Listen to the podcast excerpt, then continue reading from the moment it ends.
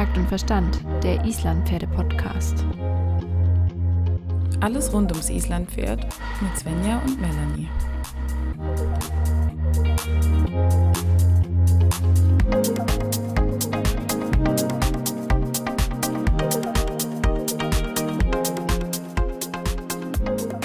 Melanie, Hast du gewusst, dass ich in meinem Jungpferdebreiter damals ein Pferd hatte, was ein ehemaliger Hufreh-Patient war und das, obwohl er gerade viereinhalb, fast fünf Jahre alt war? Ja, das habe ich gewusst und die Fütterung von diesem Kandidaten und die Haltung war auch ganz schön kompliziert, ne? Mhm, das war sehr aufwendig. Und deswegen habe ich mir gedacht, lass uns doch mal ein bisschen über das Thema Hufrehe sprechen, weil das ist ein Thema, das ist wie so der Geist, der über allem wabert. Ja. Jeder hat schon mal gehört, aber was da so richtig passiert und wo es herkommt, das weiß eigentlich keiner so richtig, oder? Ja, es ist natürlich auch super kompliziert. Und deshalb haben wir wieder unsere liebe Veronika von Kernkompetenz Pferd hier am Start. Hallo, hallo. Schön, dass wir wieder dabei sind. Hallo Veronika, wir freuen uns, dass du immer noch mit uns am Ball bist und äh, dir die Zeit genommen hast, mit uns auch über äh, ja, Hufkrankheiten zu sprechen und eben heute über das Thema Hufrehe. Sehr gern. Veronika, was passiert denn eigentlich mit diesem, mit diesen mysteriösen Hufrehen, von denen alle reden? Was passiert da im Pferd? Also wir brechen es mal auf eine ganz kurze und einfache Definition runter. Und zwar haben wir eine Entzündung des Hufbeinträgers. Ich versuche das immer etwas plastisch zu beschreiben. Wir haben die Hornkapsel und wir haben ein Hufbein, also einen Knochen im Huf. Und das, der Huf, also das, der, die Hornkapsel und der Knochen im Huf, die müssen ja aneinander kleben. Mhm. Und diese Klebeschicht zwischen Knochen und Hornkapsel, die ist entzündet und deswegen löst sie sich im Prinzip auf, lockert sich und deswegen kommt es dann zu einer Bewegung in diesem Knochen, was ja nicht so sein sollte, der Rotation und der Absenkung. Das hat man vielleicht auch schon ein paar Mal gehört. Und natürlich hat das Pferd unfassbare Schmerzen, weil wenn man sich das jetzt plastisch mal vorstellt, dass diese Verbindung zwischen Hornkapsel und äh, Knochen sich löst und dann das Gewicht des Pferdes auf diese Struktur ähm, drückt und deswegen auseinander gleitet, reißt, wie auch immer man das jetzt beschreiben möchte, das sind natürlich äh, große Schmerzen. Ganz plastisch, kurz beschrieben. Sehr gut, vielen Dank. Jetzt haben wir auf jeden Fall ein sehr äh, ja, deutliches Bild vor Augen, was mhm. passiert. Und ich glaube, das hilft auch dem einen oder anderen zu verstehen, was da überhaupt passiert bei dieser mysteriösen Krankheit, die uns doch mehr betrifft. Und das führt mich gerade zur nächsten Frage. Ist es denn so, dass Isländer häufiger Hufrehe haben als andere Pferderassen? Also die Auslöser der Hufrehe sind unfassbar variabel und multifaktoriell. Ähm, von genetisch bis äh, Gewichtsproblemen, Hufproblemen, äh, auch unterschiedlichste Auslöser. Warum aber vielleicht gefühlt mehr Isländer betroffen sind, ist, dass die ja eigentlich selektiert worden sind auf optimale Futterverwertung. Ja, sie sind ja klassischer Nordpferdetyp und sind äh, oder kommen aus kargen, energiearmen Futterregionen.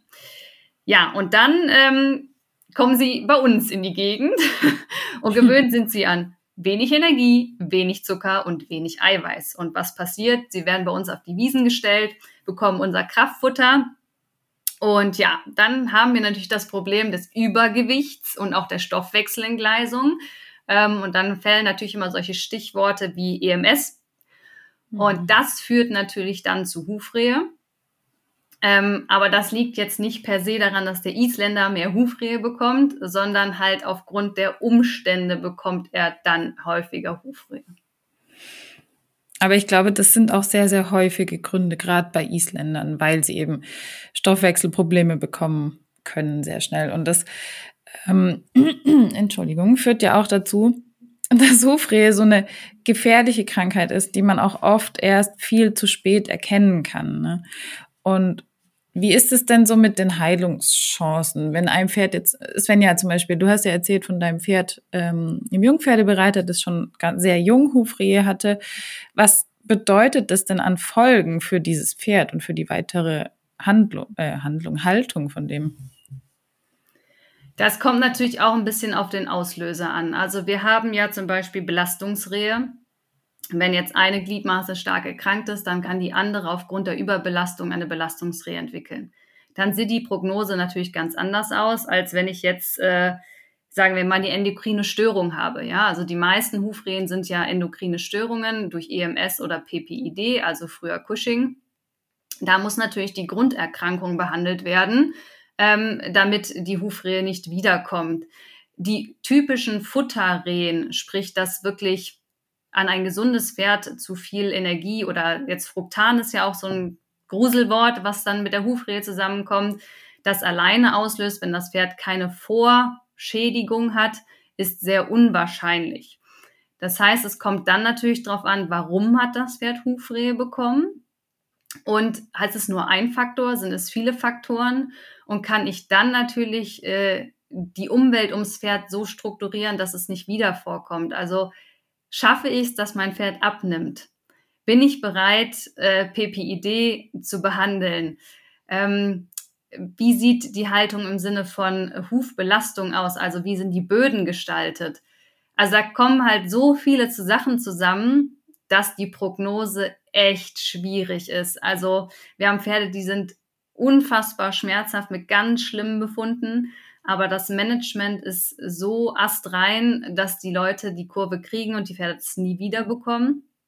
Wir haben aber auch Leute, die machen auch alles für das Pferd, stellen alles um und wir kriegen die nicht eingefangen. Also das ist leider nicht zu beantworten, die Prognose. Das, es bleibt ein lebenslanges Management und so ein ja, so eine schlechte Aura übers Pferd, sage ich jetzt mal. Das ist immer so ein Angstthema, wenn man das einmal hatte. Ähm, aber es lässt sich nicht sagen, Patient A wird auf jeden Fall gesund und Patient C wird es nicht schaffen. Also diese Prognosestellung ist nicht möglich. Wie ist das denn jetzt vor der Prognose? Wie erkennt man denn die Hufrehe überhaupt, wenn man jetzt äh, ja ein Hufrehe-Pferd hat? Also wenn man sehr sensibel ist, erkennt man vielleicht die ersten Anzeichen schon sehr viel früher. Also wie gesagt, Genetik kann, kann auch eine Rolle spielen. Ja, das wäre vielleicht sowas, wo man mal ähm, sich einfach umhören kann, ob man da was bekannt ist.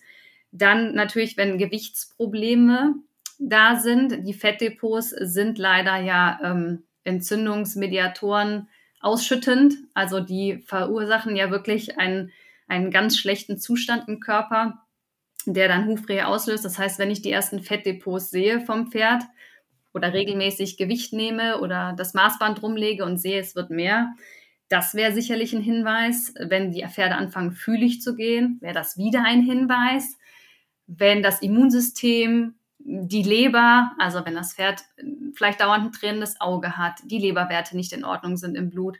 Also wenn ich diese ganzen Puzzleteile habe, habe ich vielleicht schon mal eine Idee, dass es darauf hinlaufen könnte. Im Nachgang ist das immer sehr viel leichter. Ja, dann hat das Pferd Hufrehe und dann schaue ich mal und dann denke ich, ach ja, hm, stimmt, ja, ist, oder ne, ist mir nicht aufgefallen, habe ich keinen Schwerpunkt, keine Priorität hingelegt. Im Nachgang ist das dann leichter festzustellen. Ähm, von daher, ich bin ja immer noch da, oder immer plädiere ich dafür, wer schreibt, der bleibt ein Gesundheitstagebuch, ne?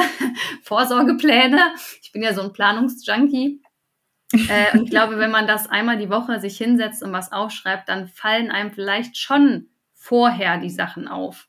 Wie gesagt, Infektionskrankheiten, brüchiges Horn, ja, mhm. ähm, dass da ein oder zwei Sachen zusammenkommen. Ja, das heißt also, man kann schon einiges vorbeugen oder zumindest mal vorfühlen, bevor das Pferd nicht mehr laufen kann und es ganz offensichtlich dasteht mit starken Schmerzen. Da müssen wir alle auch ein bisschen sensibel für sein. Ne? Genau, also wenn wir dann so, so Symptome haben wie Pulsation der Mittelfußarterie, Hitze im Huf, Wendeschmerz, extreme Fühligkeit, dann auch die Vorderfüße rausstellen, die Hinterfüße drunter stellen. Mhm. Dann haben wir natürlich Symptome, die schon für die klare Krankheit sprechen. Dann muss natürlich eingegriffen werden. Aber ich glaube, dass man auch, wenn man sehr feinfühlig dafür ist, vielleicht schon viel früher auch andere Sachen sieht. Wie behandle ich denn jetzt eine akute Hufrehe? Was ist da am besten? Also vielleicht Hufe kühlen und Schmerzmittel oder wie geht man da so vor, wenn du jetzt an den Stall kommst und siehst, das Pferd läuft keinen Meter mehr? Hm, also ich sag mal, Hufrehe ist immer ein Notfall. Das heißt, der Tierarzt sollte auf jeden Fall gerufen werden. Was der Pferdebesitzer sofort machen kann, ist das Pferd weichstellen. Ja, das hilft auf jeden Fall. Ähm, auch vielleicht Hufschuhe oder einfach eine Polsterung drunter machen, je nachdem, was man da hat. Ähm, wir Tierärzte würden das Pferd dann hinten hochstellen, um hinten die ähm, Strecksehne zu entlasten, also auch den Hufbeinträger zu entlasten. Man stellt die dann so ein bisschen wie auf Stöckelschuhe.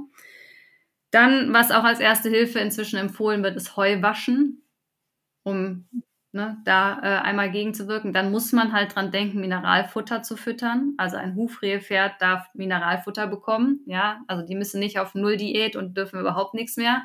Aber so als erste Hilfemaßnahmen Beistellen, Hufpolsterung, Heu waschen und Mineralfutter halt. Ähm, das sollte man natürlich vorher schon gemacht haben, aber ich, ich erwähne es mal dazu. Und der Tierarzt, genau, der würde einen Entzündungshemmer geben, um die Entzündung im Huf wirklich zu stoppen, damit er halt nicht noch mehr kaputt geht. Kühlen ist immer so ein bisschen unterschiedlich, je nachdem, was auch für eine Hufrehe es ist. Also wenn wir im Hochsommer sind äh, und der Huf ist heiß, dann macht es absolut Sinn, die ersten 48 Stunden zu kühlen, weil es verhindert, dass mehr Schäden entstehen. Wenn wir natürlich im Winter sind und die Gefäße sind auch eng und ich möchte eigentlich eine Mehrdurchblutung im Huf haben auch, ähm, dann macht Kühlen vielleicht nicht gerade so viel Sinn. Also das muss man so ein bisschen, das ist leider nicht ganz pauschal zu beantworten. Das muss man dann mit dem Tierarzt vor Ort entscheiden für das Pferd, was gerade betreut wird. Ähm, aber Beistellen, Ruhe und äh, Schmerzmittel und Entzündungshemmer sind auf jeden Fall Maßnahmen, die eingeleitet werden. Wunderbar. Ich glaube, dann haben wir schon ein paar, ein paar äh, Lichter ins Dunkel gebracht und ich hoffe auch, dass jetzt ein bisschen klarer ist, äh, worum es sich handelt und auch wie man es vielleicht schon ein bisschen früher als, äh, ja, als den Akutfall erkennen kann und vielleicht da auch schon vorbeugend wirken kann. Vielen Dank dir, Veronika. Sehr gerne. Vielen Dank dir, Melanie. Danke dir, Svenja, natürlich auch. Ne? Und ich habe gehört, wir sehen uns noch einmal zu dritt. Ist das richtig, Melanie? Ja, das ist richtig. Ich freue mich schon. Alle gute Dinge sind drei, nicht wahr? Ja, genau. Dann bis zum nächsten Mal. Bis zum nächsten Mal.